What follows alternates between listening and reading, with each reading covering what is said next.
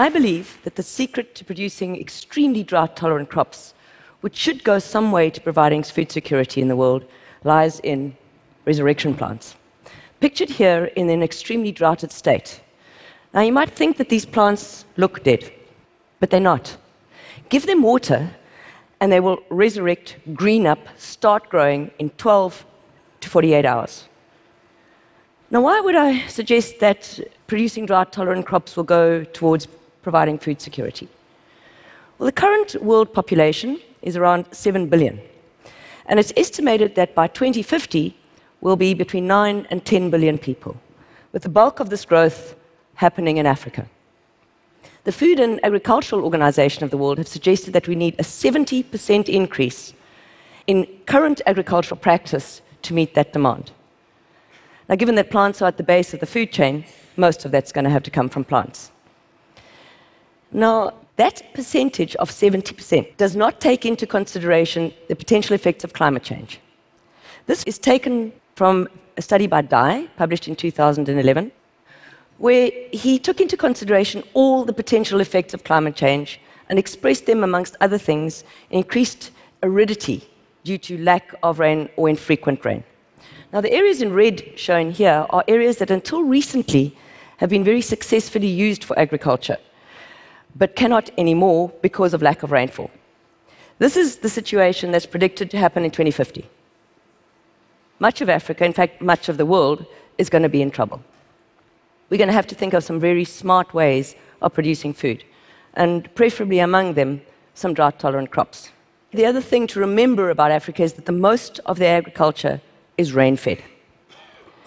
Now, making drought tolerant crops is not the easiest thing in the world, and the reason for this is water. Water is essential to life on this planet. All living, actively metabolizing um, organisms, from microbes to you and I, are comprised predominantly of water, all life reactions happen in water, and loss of a small amount of water results in death. You and I are 65% water. We lose 1% of that, we die. But we can make behavioral changes to avoid that. Plants can't. They're stuck in the ground. And so, in the first instance, they have a little bit more water than us, about 95% water, and they can lose a little bit more than us, about 10 to about 70%, depending on the species but for short periods only. Most of them will either try to resist or avoid water loss. So, extreme examples of resistors could be found in succulents. They tend to be small, very attractive, but they hold on to the water at such great cost that they grow extremely slowly. Examples of avoidance of water loss found in trees and shrubs. They send down very deep roots, mine subterranean water supplies, and just keep flushing it through them at all times, keeping themselves hydrated. One on the right is called a baobab. It's also called the upside down tree, simply because the proportion of roots to shoots is so great that it looks like the tree's been planted upside down.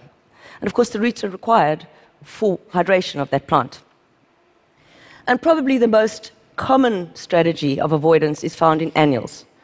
Now, annuals make up the bulk of our plant food supplies. Up the west coast of my country, for much of the year, you don't see much vegetation growth. But come the spring rains, you get this flowering of the desert. Now, the strategy in annuals is to grow only in the rainy season. At the end of that season, they produce a seed which is dry, 8 to 10% water, but very much alive. And anything that is that dry and still alive, we call desiccation tolerant. Now, in the desiccated state, what seeds can do is lie in extremes of environment for prolonged periods of time. The next time the rainy season comes, they, they germinate and grow, and the whole cycle just starts again. It's widely believed that the evolution of desiccation tolerant seeds allowed the colonization and the radiation of flowering plants, or angiosperms, onto land. But back to annuals as our major form of food supplies. Wheat, rice, and maize form 95% of our plant food supplies. And it's been a great strategy because in a short space of time, you can produce a lot of seed.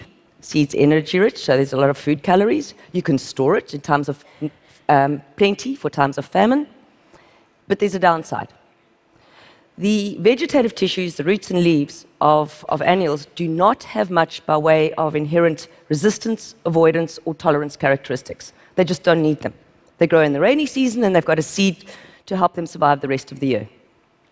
And so, despite concerted efforts in agriculture to make crops with all improved properties of resistance, avoidance, and tolerance, particularly resistance and avoidance, because we've had good models to understand how this works, we still get images like this maize crop in Africa, two weeks without rain, and it's dead.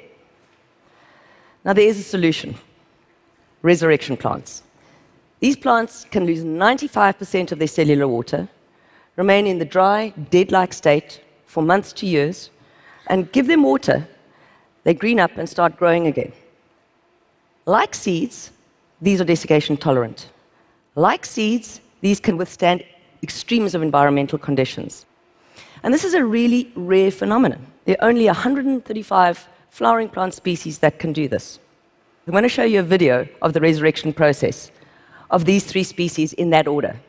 And at the bottom, there's a time axis, so you can see how quickly it happens.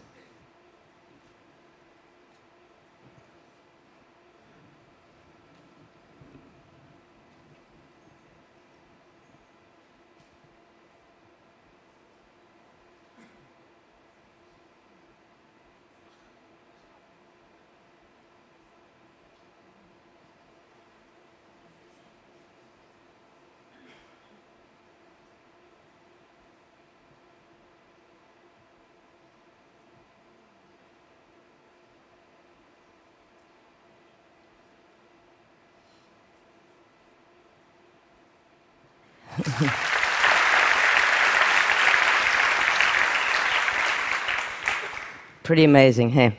So I've spent the last 21 years trying to understand how they do this. How do these plants dry without dying?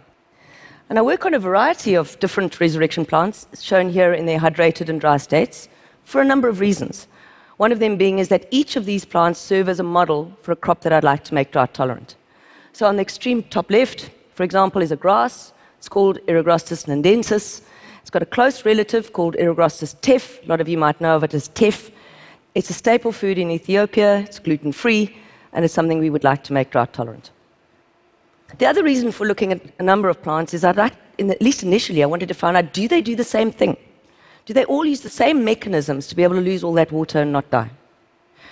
So I undertook what we call a systems biology approach in order to get a comprehensive understanding of desiccation tolerance in which we look at everything from the molecular to the whole plant ecophysiological level. For example, we look at things like changes in the plant anatomy as they dry down on the ultrastructure. We look at the transcriptome, which is just a term for a technology in which we look at the genes that are switched on or off in response to drying. Most genes will code for proteins. So we look at the proteome. What are the proteins made in response to drying? Some proteins would code for enzymes which make metabolites. So we look at the metabolome. Now, this is important because plants are stuck in the ground. They use what I call is a highly tuned chemical arsenal to protect themselves from all the stresses of their environment. So it's important that we look at the chemical changes involved in drying. And at the last study that we do at the molecular levels, we look at the lipidome, the lipid changes in response to drying. And that's also important because all biological membranes are made of lipids. They're held as membranes because they're in water. Take away the water, those membranes fall apart. Lipids also act as signals to turn on genes. Then we use physiological and biochemical studies to try and understand the function of the putative protections that we've actually discovered in our other studies. And then use all of that to try and understand how the plant copes with its natural environment. Now, I've always had the philosophy that I needed a comprehensive understanding of the mechanisms of desiccation tolerance in order to make a meaningful suggestion for a biotech application. Now, I'm sure some of you are thinking, by biotech application, does she mean she's going to make genetically modified crops? And the answer to that question is depends on your definition of genetic modification. All of the crops that we eat today, wheat, rice, and maize, are highly genetically modified from their ancestors, but we don't consider them GM because they've been produced by conventional breeding. If you mean, am I going to put resurrection plant genes into crops? The answer is yes. In the essence of time, we have tried that approach. More appropriately, some of my collaborators at UCT, Jennifer Thomson, Suhail Rafudeen, have spearheaded that approach. And I'm going to show you some data soon. But we're about to embark on an extremely ambitious approach in which we aim to, to turn on whole suites of genes that are already present in every crop. Just never turned on under extreme drought conditions. I'll leave it up to you to decide whether those should be called GM or not.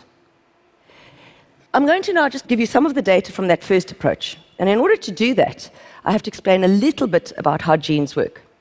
So, you probably all know that genes are made of double stranded DNA. It's wound very tightly into chromosomes that are present in every cell of your body or in a plant's body. If you unwind that DNA, you get genes. And each gene has a promoter, which is just an on off switch, the gene coding region, and then a terminator, which indicates that this is the end of this gene, the next gene will start. Now, promoters are not simple on off switches. They normally require a lot of fine tuning, lots of things to be present and correct before that gene is switched on. So, what's typically done in biotech studies is that we use an inducible promoter. We know how to switch it on. We couple that to genes of interest and put that into a plant and see how the plant responds. Now, in the study that I'm going to talk to you about, my collaborators used a drought induced promoter, which we discovered in a resurrection plant. Now, the nice thing about this promoter is that we do nothing. The plant itself senses drought. And we've used it to drive antioxidant genes from resurrection plants. Why antioxidant genes? Well, all stresses, particularly drought stress, results in the formation of free radicals or reactive oxygen species, which are highly damaging and can cause crop death. What antioxidants do is stop that damage. So here's some data from a maize strain that's very popularly used in Africa. To the left of the arrow are plants without the genes, to the right, plants with the antioxidant genes. After three weeks without watering, the ones with the genes do a hell of a lot better. Now to the final approach. My research has shown that there's considerable similarity in the mechanisms of desiccation tolerance in seeds and resurrection plants. So I asked the question are they using the same genes? Or slightly differently phrased, are resurrection plants using genes evolved in seed desiccation tolerance in their roots and leaves? Have they retasked these seed genes in roots and leaves of resurrection plants? And the answer to that question, as a consequence of a lot of research from my group and recent collaborations from a group of Henk Hilhorst in the Netherlands, Mel Oliver in the United States, and Julia Buitink in France, the answer is yes. That there is a core set of genes that are involved in both. And I'm going to illustrate this very crudely for maize, where the chromosomes below the off switch represent all the genes that are required for desiccation tolerance. So as maize seeds dry down, at the end of their period of development, they switch these genes on. Resurrection plants switch on the same genes when they dry down. All modern crops, therefore, have these genes in their roots and leaves, they just never switch them on. They only switch them on in seed tissues. So, what we're trying to do right now is to understand the environmental and cellular signals that switch on these genes in resurrection plants to mimic the process in crops. And just a final thought what we're trying to do very rapidly is to repeat what nature did in the evolution of resurrection plants some 10 to 40 million years ago. My plants and I thank you for your attention.